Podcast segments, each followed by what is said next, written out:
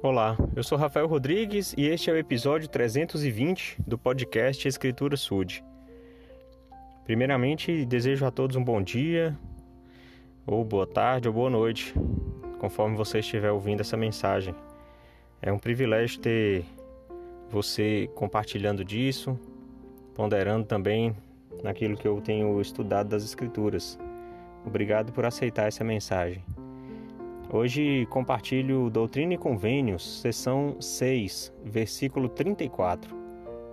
Uma palavra muito carinhosa, muito acolhedora, mas de grande alerta de nosso Senhor para nós, que diz o seguinte: Portanto, não temais, pequeno rebanho, fazei o bem, deixai que a terra e o inferno se unam contra vós.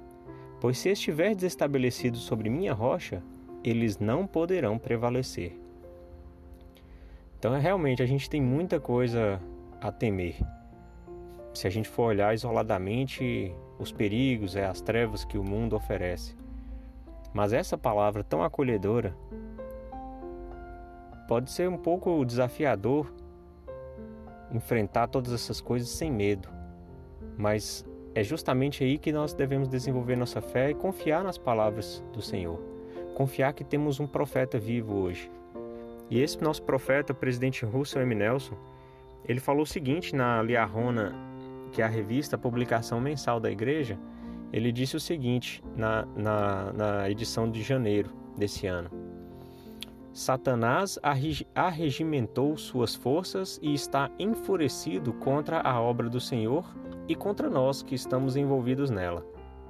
Devido aos crescentes perigos que enfrentamos, nossa necessidade de orientação divina nunca foi tão grande e nossos esforços para ouvir a voz de Jesus Cristo, que é nosso mediador, salvador e redentor, nunca foram tão urgentes. Como eu disse logo depois de ser chamado presidente da igreja, o Senhor está pronto para revelar sua mente para nós. Essa é uma de suas maiores bênçãos para nós.